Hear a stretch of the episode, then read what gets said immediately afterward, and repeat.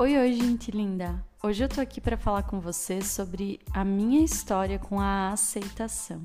Eu vou contar como ela entrou na minha vida e como ela tem funcionado para mim, explicar o que ela significa e dar dicas de como vocês podem aplicar ela no dia a dia para melhorar a vida de vocês.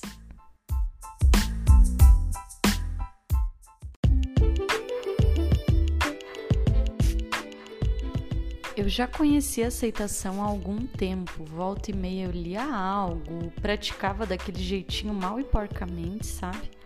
Até que veio esse ano como uma onda e ou eu me afogava nesse mar ou eu aprendi a surfar. Eu tive que aprender a surfar, mas não foi tão simples assim. Socorro! Eu achava que a aceitação era bonitinha, sabe? Mas faltava sentido, me faltava entender melhor essa palavra.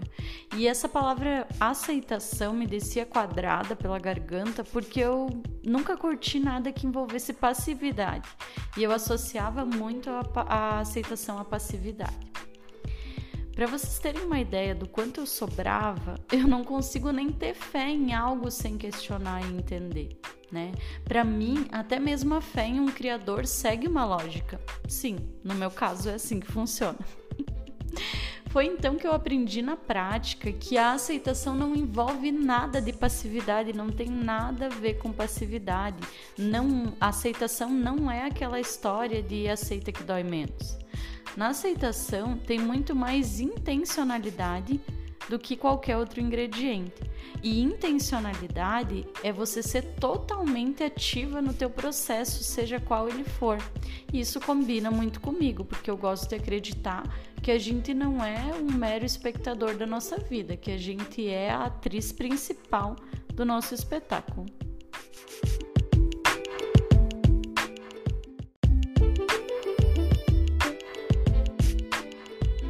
Vou te dar exemplos então do que é aceitação com intencionalidade. É você pensar assim: bom, hoje eu não me considero uma pessoa corajosa. O que eu preciso fazer para ser mais corajosa? Pense nos passos detalhados e faça um pouquinho por dia. Outro exemplo é: eu não sou uma pessoa ativa. O que eu preciso fazer para me tornar mais ativa? Passo a passo e exercício diário. Hum, eu queria ser mais organizada. O que eu preciso aprender para passar a ser? Sou tímida e queria me comunicar melhor. O que está ao meu alcance fazer? Terapia, são cursos, videoaulas, o que eu posso fazer a respeito de quem eu quero ser? Algumas pessoas acham que características assim ou você tem ou não tem. Eu tô aqui como psicóloga para dizer que não funciona dessa forma. A ciência nos mostra que a maioria das características que queremos desenvolver, a gente consegue desde que seja constante, todos os dias exercitando um pouquinho.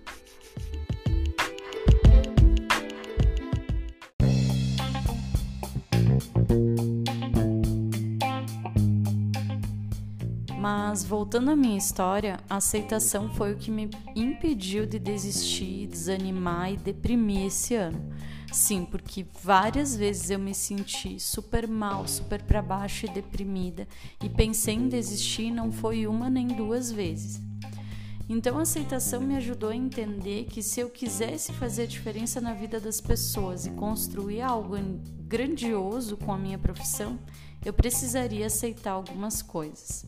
Por exemplo, eu estava super tranquila, fazia apenas 10 meses que eu havia me desligado da empresa que eu trabalhava e decidido ficar somente no consultório. Com mais um ano pela frente, consultório fluindo, sempre atualizando a minha prática clínica, sempre estudando, mas eu tinha preguiça de olhar para o Instagram, preguiça de pensar no atendimento online e olhar para esse mundo de possibilidades. Sim, apesar de ser uma mulher que luta e que está sempre na correria, em alguns aspectos eu estava bem acomodada. Os pacientes vinham por indicação e eu só tinha que me esforçar e fazer um bom trabalho com os pacientes que eu tinha. As indicações vinham por consequência. mas isso me limitava a ajudar poucas pessoas. E eu confesso que eu estava começando a sentir falta de um sentido a mais na minha vida.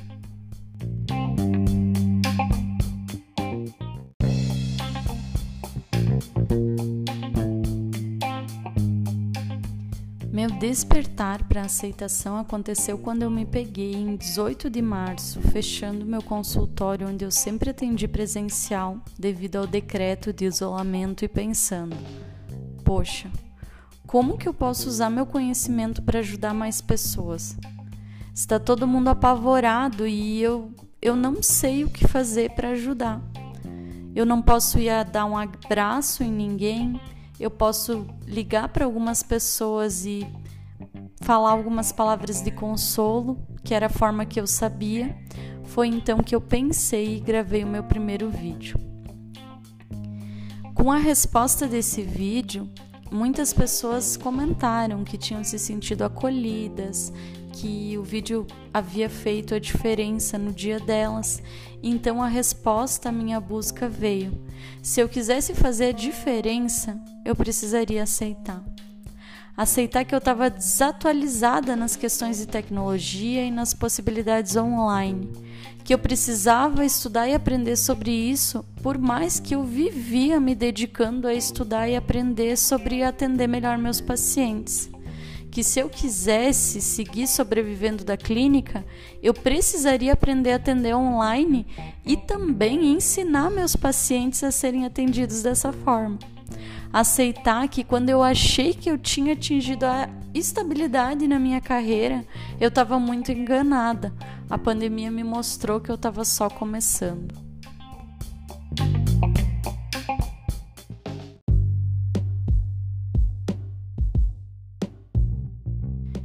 Poderia me jogar no chão e chorar, e eu até confesso que fiz isso algumas vezes. Imaginem que cena linda eu chorando em posição fetal e pensando o que vai ser da minha vida.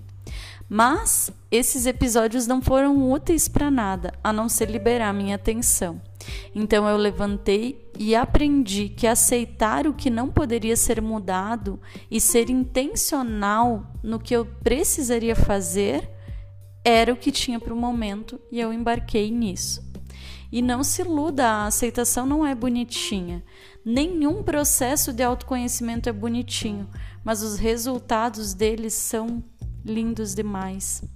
Aceitação envolve choro, sangue nos olhos e revolta, dar espaço para tudo isso e escolher se acolher em meio a esse caos, mas não se deixar ser guiado pelo desespero.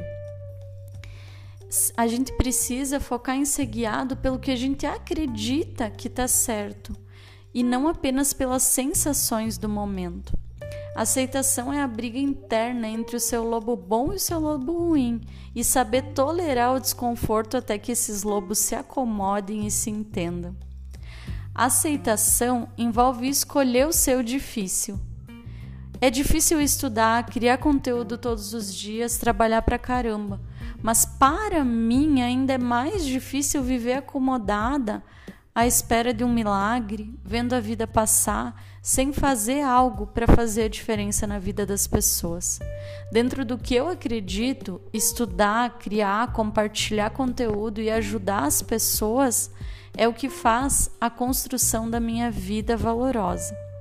Eu espero que esse podcast te inspire movimento. Até a próxima.